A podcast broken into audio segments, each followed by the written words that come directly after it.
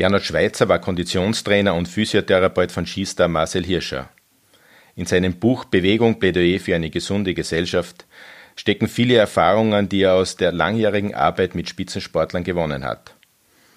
Er legt den Finger in offene Wunden und macht viele konkrete Vorschläge, wie wir von Kindesbeinen an mehr Bewegung in unseren Alltag bringen können. Mein Name ist Gerhard Schwieschei und ich spreche in diesem Podcast mit Gernot Schweizer, was wir von einem Spitzensportler wie Marcel Hirscher für unsere Fitness und Gesundheit lernen können. Warum zu viele Eltern ihre Kinder überbehüten und wie man gegensteuern kann, damit nicht noch mehr junge Menschen mit schweren Haltungsschäden und Gelenkproblemen die Arztpraxen bevölkern. Meine Gesundheit. Ein Podcast der Salzburger Nachrichten. Sie sind äh, lange Jahre Trainer von Marcel Hirscher gewesen, Konditionstrainer, Physiotherapeut und Sie haben auch im Skisport äh, viele Trainingsmethoden mit ihm und durch ihn revolutioniert. Was hat Sie an Marcel Hirscher besonders beeindruckt? Ja gut, seine Leidenschaft, äh, er hat genau die Leidenschaft als Skifahrer, wie ich sie in meinem Beruf als Konditrainer und Therapeut habe. Dann natürlich die Einstellung, die absolute perfekte Einstellung zu sich, seinem Körper, seinem Sport. Das waren eigentlich faszinierende oder sind faszinierende Dinge. Wir arbeiten auch heute, jetzt, nachdem er äh, in Ruhestand gegangen ist, trotzdem noch genauso für den Körper auf die Gesundheit hin weiter. Und mich hat fasziniert, dass ich selber, trotz vieler Ausbildungen und Studiengänge, durch ihn selber nochmal ein ganz spezifisches Studium dem Skisport widmen konnte, weil Körper und Skifahren war schon nochmal ein Thema, wo man, glaube ganz viel neu entwickeln konnte. Und durch ihn, durch seine, durch seine Rückmeldung haben wir uns eigentlich in den neun Jahren immer weiterentwickelt. Mhm. Sie haben jetzt ein Buch geschrieben, das Bewegung heißt, Plädoyer für eine gesunde Gesellschaft. Äh, jetzt Spitzensport ist das eine. Spitzensport ist ja nicht wirklich gesund. Ähm, der Marcel Hirscher war aber einer, der wenig bis gar keine Verletzungen gehabt hat. Wie hat er es geschafft, hier die Balance zu finden und im Vergleich zu anderen äh, Skifahrern auf diesem Niveau äh, so fit zu bleiben und, und auch ohne Verletzung zu bleiben? Im Sommer macht man Skifahrer. Das ist ein alter Spruch von anderen prominenten äh, Skisportlern. Und diese, die, diese Worte stimmen auch total. Wir haben über den Sommer intensiv trainiert. Also es war wirklich wie bei jedem normalen Arbeitnehmer. Vier Wochen Urlaub im Jahr war maximal, eher nur drei Wochen. Und die andere Zeit wurde auf höchst professionellem Niveau zwischen drei und vier Stunden täglich der Körper trainiert. Mhm. Was hat er als Ausgleich dazu gemacht? Also wir als sitzende Bevölkerung, wir suchen ja im Sport den Ausgleich. Was hat der Marcel Hirscher gemacht, dass er in der Balance bleibt? Also A, ein zurückgezogenes Privatleben, in dem man sich einfach auch mal äh, zur Ruhe bringen konnte, in dem man sich mal wieder erden konnte. Das ist ein ganz wichtiges Thema. Da war zum Beispiel seine heutige Frau, die Laura, mit Sicherheit eine große, große, große Unterstützung immer. Des Weiteren, es wird immer gedacht, ein Sportler, der sich viel bewegt, viel trainiert, braucht keine Bewegung als Ausgleich. Natürlich haben wir ausgleichende Bewegungsfaktoren extrem in unser Training eingebaut. Regeneration ist nicht nur Massage oder Sauna gehen, sondern Regeneration kann ein Bewegungstraining sein. Und an den Tagen, wo wir nicht in der Aufbauarbeit waren oder in der spezifischen Skiarbeit, haben wir ein regeneratives Bewegungstraining gemacht und nicht nur Physiotherapie auf der Bank. Kann ähm, Durchschnittsverbraucher, wie wir es äh, sind, ähm, etwas von einem Weltklasse-Athleten wie Marcel Hirscher lernen? Ja, man kann zumindest mal eins, die Disziplin zu dem, was man tut, dass man das mit Fokus und höchster Konzentration tut. Dadurch, das können wir lernen. Aber nicht nur für den Sport, sondern auch für Beruf und alles. Das Zweite, für das, was wir tun, einfach auch die Leidenschaft und die Sinnhaftigkeit entwickeln. Das ist, glaube ich, ganz wichtig. Und das Dritte, wenn wir zum Beispiel als Otto-Normalverbraucher, wie wir alle sind, Skifahren möchten oder Fußball spielen möchten, dass wir auch einfach verstehen, dass diese Sportarten, diese spezifischen Sportarten alleine nicht langen, um in der Sportart gesund zu bleiben. Wir müssen dann schon auch ein bisschen Ausgleichssport, man muss ein Rumpftraining, man muss mal ein kleines Konditionstraining einbauen und sollte schon am Ball bleiben, seinen Körper für diese einzelnen Sportarten gesund zu halten. Und das hat eigentlich Marcel Hirscher mit Bravour geschafft als Spitzensportler. Wir haben intensiv den ganzen Sommer und auch im Winter in jeder Pausephase und nach jedem Rennen regenerativ, aber auch ausgleichend geschafft. Wir haben nicht immer nur skispezifisch gearbeitet.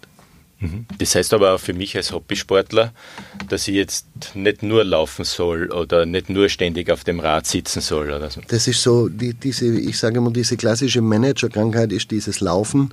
Ich finde Laufen eine hervorragende Sportart und eine super Sportart, aber wenn das Laufen zum einzigen Bewegungsfaktor wird, den wir außer sitzendem Beruf betätigen, dann ist es wirklich nicht gut.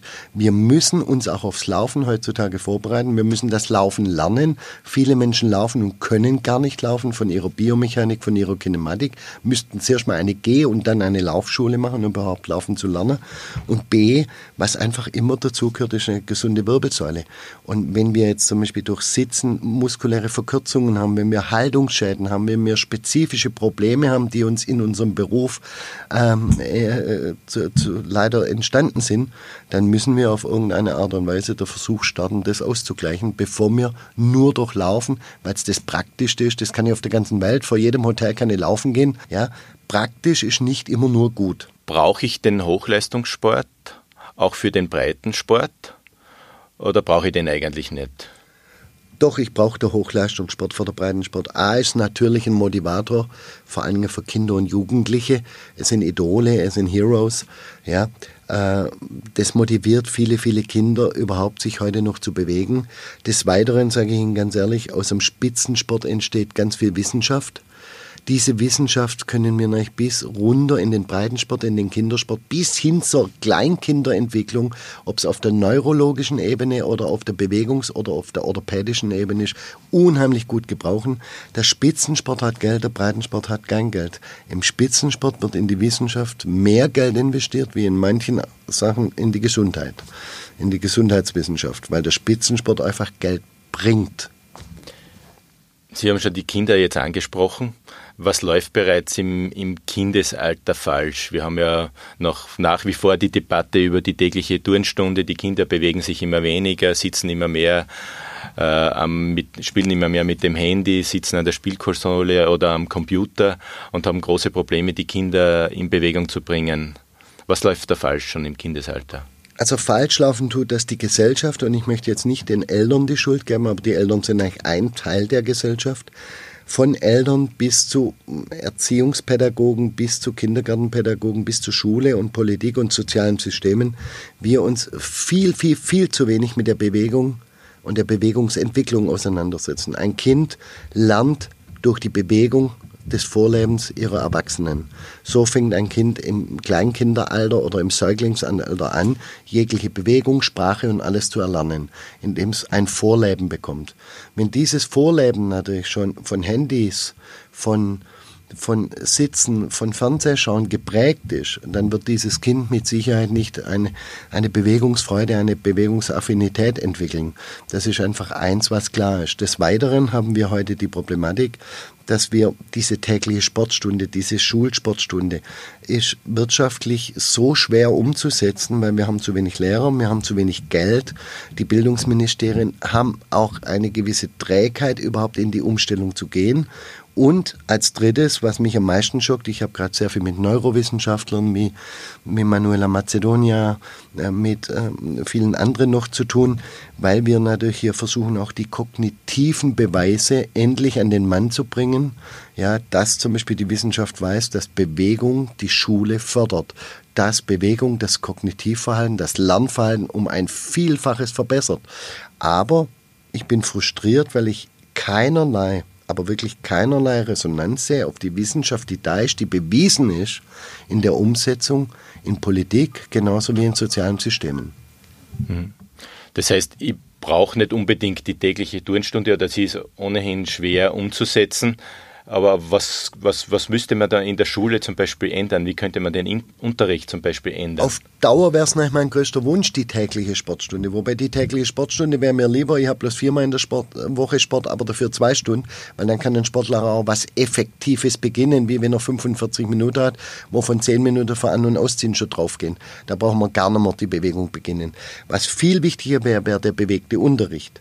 Also sprich, viel, viel Unterricht, Sprachunterricht, Mathematikunterricht, einfach mit Balancieren, mit Spaziergängen, mit Natur, mit Erkundungsgängen und so weiter zu verbinden. Es ist so einfach und da brauche ich auch keine Sporthalle dazu, einen bewegten Unterricht zu machen. Wir haben jetzt mehrere Versuchsstätte gehabt und werden das jetzt auch versuchen zu steigern. Im Salzburger Land würde ich gern als eins der Vorzeige äh, Bewegungsbundesländer machen mit Stefan Schnöll möchte ich es erreichen, dass wir in so und so vielen Schulen jetzt mal Projekte starten mit bewegten Unterricht, wie sie schon teilweise stattgefunden haben mit Frischluft, wo wir innerhalb von einem Jahr sensationelle Ergebnisse haben und Notenverbesserungen haben, indem man einfach die Kinder rausgenommen hat aus dem Unterricht, in die Natur gegangen ist. Ich kann Englisch genauso wie Mathematik, wie Biologie und alles auch im Freien mal machen. Und B, indem man im Unterricht einfach versucht hat, den Kindern durch Bewegungsfreude 10 Minuten, 15 Minuten ihres Unterrichts von einer Schulstunde unter Bewegung darzustellen. Wir wissen zum Beispiel, da ist gerade unsere Linguistikerin, äh, die Manuela Macedonia, das beste Beispiel dafür. Wir wissen, dass wenn wir heute Vokabeln lernen mit Sprachgesten, die wir aus dem Körper bringen, also mit einer Körpersprache, zehnmal so schnell, zehnmal so viel Vokabeln lernen, wie wenn wir sie am Schreibtisch sitzen, am Papier lernen. Das sind alles Studien, die sind definitiv. Ja, und die, die sind auch Fakt. Und wir werden jetzt auch versuchen, gerade Manuela Macedonia und ich, mit gemeinsamen Vorträgen und den Beweisen an die Bevölkerung zu gehen. Mhm. Das heißt aber auch wahrscheinlich, dass da viel Know-how auch in den Schulen und bei den Lehrern fehlt. Ganz offensichtlich, weil das ist ja Wissen, das oder ist das, kann man das eigentlich schon voraussetzen bei den Pädagogen? Müsste man das voraussetzen? Ich möchte auf gar keinen Fall sagen, dass unsere Pädagogen kein Know-how haben. Ich glaube, dass viele, viele unserer Pädagogen, und ich habe mich mit vielen schon unterhalten, habe auch mit vielen ständig zu tun, ein super Know-how haben, aber im System verhungern. Es ist einfach das große Problem ist, unser System lässt oft Veränderungen nur sehr träge oder sehr schwer zu. Wir haben viele Dinge, wo wir Veränderungen schon längst hätten, wenn die Lehrer Freiraum bekommen würden, es verändern zu dürfen. Wir haben drei Probleme auch hier wieder für den Lehrer. Wir haben einmal den Versicherungsschutz.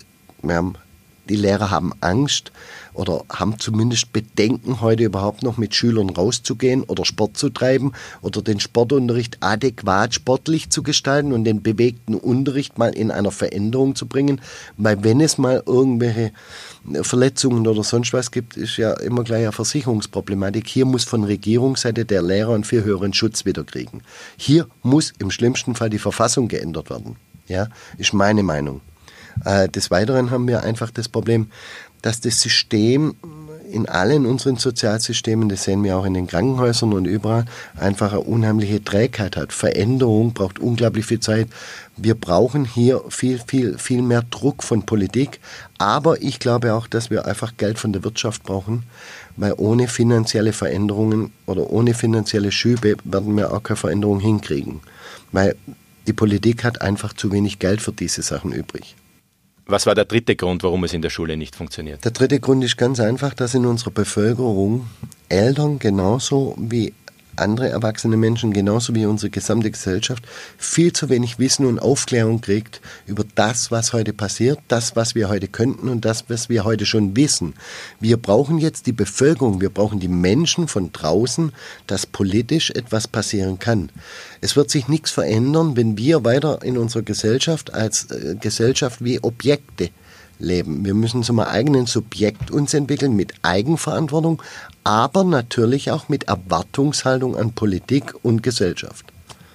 Um zu den Eltern zu kommen, äh, die da auch kurz angesprochen waren, welche Tipps haben Sie für Eltern parat, um ihre Kinder im Alltag mehr zu bewegen? Also Kinder kommen mal mit 1,2 Milliarden Gehirnzellen auf die Welt.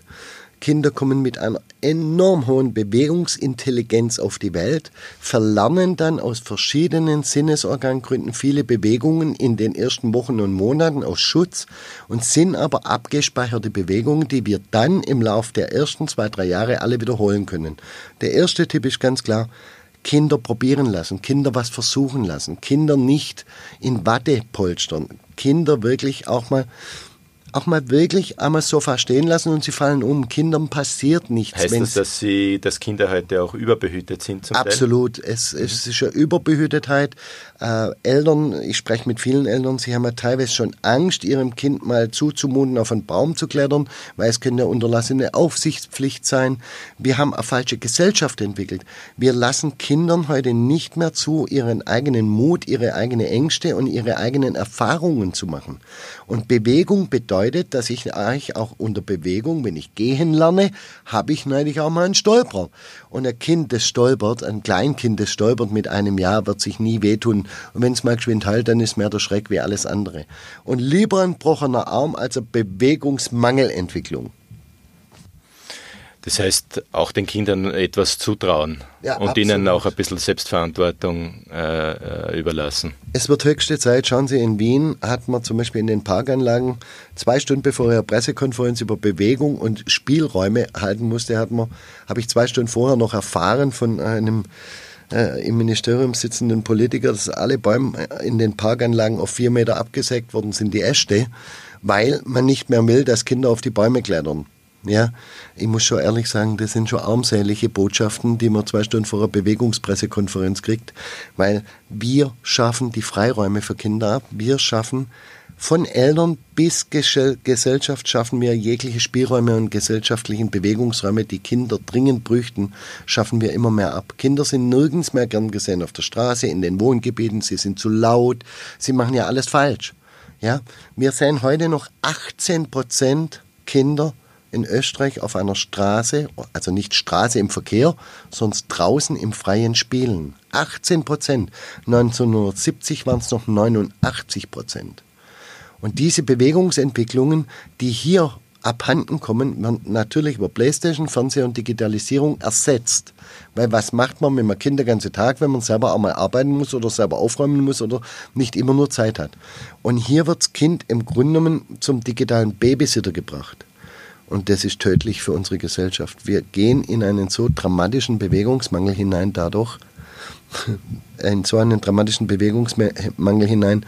Und es ist noch niemandem bewusst, was die Folgen daraus sind. Mhm. Ich sehe sie jetzt schon täglich in meiner Praxis. Mhm. Ja, man sieht es auch an den Erwachsenen. Nicht?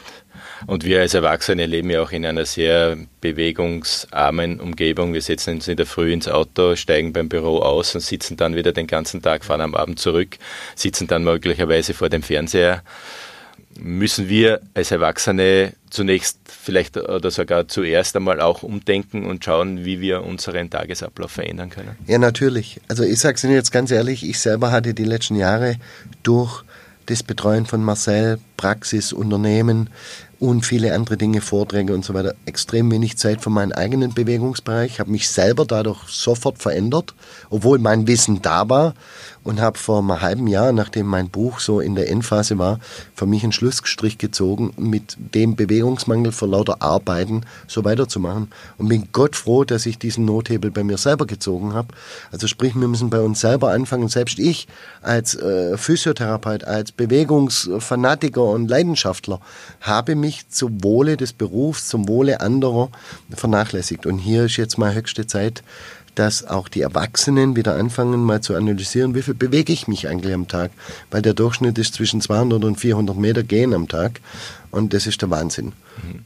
Wie, wie, haben Sie das bei sich geschafft? Sie haben wahrscheinlich auch einen 12-14-Stunden-Tag und es gibt ja viele auch, äh, die, denen es ähnlich geht. Wie kann man es da wirklich schaffen, dann auch die Kurve zu kriegen? Also A lebe in dem wunderschönen Salzburg, wo Fahrradfahren äh, genial funktioniert. Ich habe angefangen, alles, was ich in Salzburg zu erledigen habe, eigentlich mit dem Fahrrad zu machen. Dadurch konnte ich in den Beruf, in die Arbeitszeit und in viele äh, grundelementaren Dinge, die ich einfach mit Stadt machen musste, einfach schon mal eine Grundbewegung einbauen.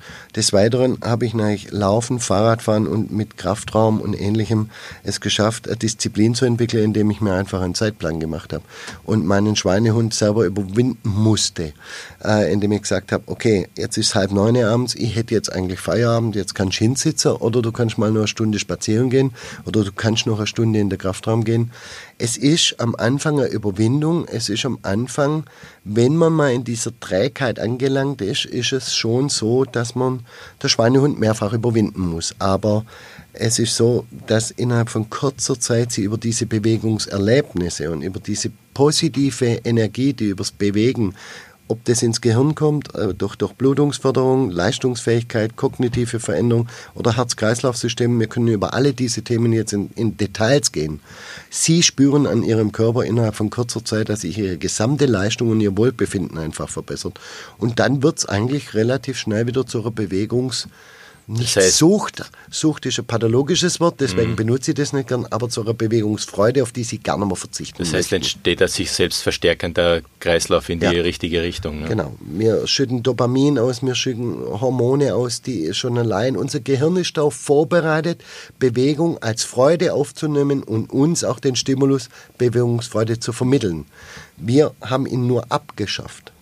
Muss ich deshalb regelmäßige Bewegung in den Terminkalender hineinschreiben? Das kommt darauf an, wie viel Selbstdisziplin, wie viel organisatorische und wie viel Freizeit man im Großen und Ganzen hat. Ich persönlich schreibe es mir teilweise in den Terminkalender rein, dass ich hier meine Auszeit und meine Freizeit für mich gestalten muss. Ja. Wir werden heute statistisch gesehen, zumindest war das bisher so, im Schnitt immer älter, werden wir aber gleichzeitig, sind wir aber gleichzeitig gesünder auch. Nein, sind wir nicht. Die WHO sieht da ganz klar, seit zehn Jahren geht die Lebenserwartung rückwärts. Es wird nur noch nicht nach außen propagandiert. Ja.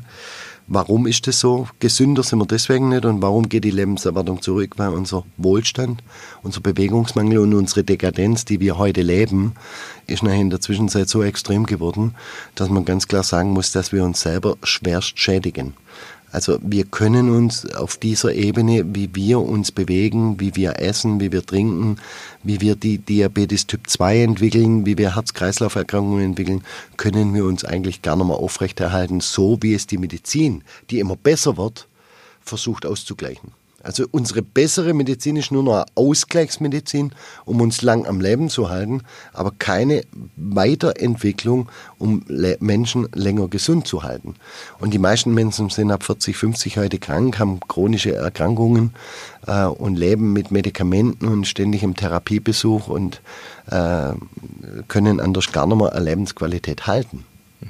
Das heißt, Menschen vor 100 Jahren waren vielleicht sogar fitter, die so alt geworden sind wie wir heute äh, als wir, also das, weil die Medizin äh, uns einfach wesentlich länger am Leben halten kann als früher. Menschen vor 100 Jahren waren mit Sicherheit nicht ungesünder wie wir. Sie haben nur einen anderen Lebenswandel gehabt, haben einen viel höherer Bewegungsablauf gehabt. Und wenn Sie jetzt mal unsere Jugendlichen jetzt sehen, die mit 20, 25 schon mit Wirbelsäulenbeschwerden, mit Leistungsabfall oft zu tun haben, das hat ja nur was mit Bewegungsmangel, kognitiven Leistungsveränderungen zu tun, mit der Digitalisierung, die sie einseitig komplett überlastet, können wir davon ausgehen, dass wir natürlich vor 100 Jahren eigentlich gesünder waren wie heute. Nur die Medizin ist in der Lage, heute Krankheiten, die halt früher dann wirklich zu Schwerkrankheiten Krankheit oder Tod geführt haben, besser zu heilen. Aber die Folge der nächsten Krankheit kommt direkt. Sie haben die Digitalisierung angesprochen. Äh, sie verändert unsere, viele unserer Lebensbereiche. Kann die Digitalisierung uns auch helfen, fitter zu werden? Die Digitalisierung kann uns natürlich helfen, gesünder zu werden. Das sehen wir an Programmen wie Rantastic zum Beispiel. Es gibt viele, viele gute Programme heute, die uns unterstützen. Wir müssen bloß aufpassen. Wir müssen auch noch in der Lage sein, nicht nur mit Pulsuhr und Gehzähler, Schrittzähler und so weiter zu laufen, sondern wir müssen schon auch mal noch in der Lage sein, uns zu fühlen uns zu spüren, in uns selber reinzuhorchen. Also ich bin überhaupt kein Feind von solchen Sporthilfsmitteln. Im Gegenteil, ich würde gern selber etwas entwickeln in der Richtung mit Fachleuten, mit Kompetenten. Aber wir müssen Weil es Motivationshilfe sein kann, oder? Weil es Motivationshilfe sein kann. Aber wir müssen natürlich auch parallel dazu sagen, hey, lass die Uhr mal weg, lass mal dein Handy weg und hör dich mal und spür dich mal wieder und geh mal in die Natur, lauf und hör mal wieder einen Vogel und schau dir mal die in der Natur langsam stehenden Bilder an. Und nicht nur das, was wir über Apps oder über digitalisierte Blaubilder bekommen, die uns einfach nur extrem belasten und überlasten, auch unser Gehirn überlasten. Das ist ein Riesenproblem. Und ansonsten bin ich sehr für die Digitalisierung. Also wir wären alle ja äh, blöd, wenn wir nicht modern wären und auch mit der modernen Zeit gehen. Wir sind ja froh, wenn sich die Technologie erweitert. Ja, aber wann schalte ich es an? Wann schalte ich es mal aus? Wann muss ich mal wieder für mich sein? Da müssen wir lernen, intensiv damit umzugehen. Sie sind ja auch vom Sportministerium beauftragt als Bundeskoordinator Bewegung und Sport. Wir haben jetzt viel gesprochen, wo die Schwachstellen sind, was jeder Einzelne tun kann, was wir für unsere Kinder tun können. Was können wir auf der politischen Ebene tun, um Rahmenbedingungen zu verändern? Also auf der politischen Ebene glaube ich, dass ein ganz wichtiger Part ist, dass viel gemeinsame Steuerung in so einem kleinen, wunderschönen Land wie unserem Österreich, wo neun Millionen Einwohner sind, also das ist kleiner wie manches Bundesland in Deutschland, müssen wir es schaffen, von einer äh, Systemik aus, von Bundesebene mal in alle Bundesländer die gleichen Systeme der Bewegung zu bringen. Das heißt, wir brauchen überall die gleiche Förderung, wir brauchen auf dem Land genauso wie in der Stadt die gleichen Möglichkeiten, die gleichen Angebote. Die Angebote müssen unglaublich ausgebaut werden und da haben wir Gott sei Dank die Dachverbände, die schon hervorragende, fertige Konzepte haben und ich würde es aber gern schaffen, die Dachverbände, die jetzt mit uns in diesen Projekten Projekten unter einem Dach schaffen wollen. Also alle vier Verbände sind bereit, unter einem Dach hier eine bundesweite gleiche Steuerung zu schaffen, dass man den Breitensport genauso wie in den Schulsport und in den Kindergartensport gemeinsam hineingeht und nicht dieses föderalistische in jedem Land, in jeder Stadt, in jeder Kommune, in jeder Schule sogar teilweise eigenständige Süppchen kocht, sonst wirklich der Versuch startet, Geld zu bekommen, Geld zu lukrieren, dass wir eine gemeinsame Top-Geschichte machen können für alle Kinder und alle jungen Menschen in Österreich. Das ist das Ziel von mir.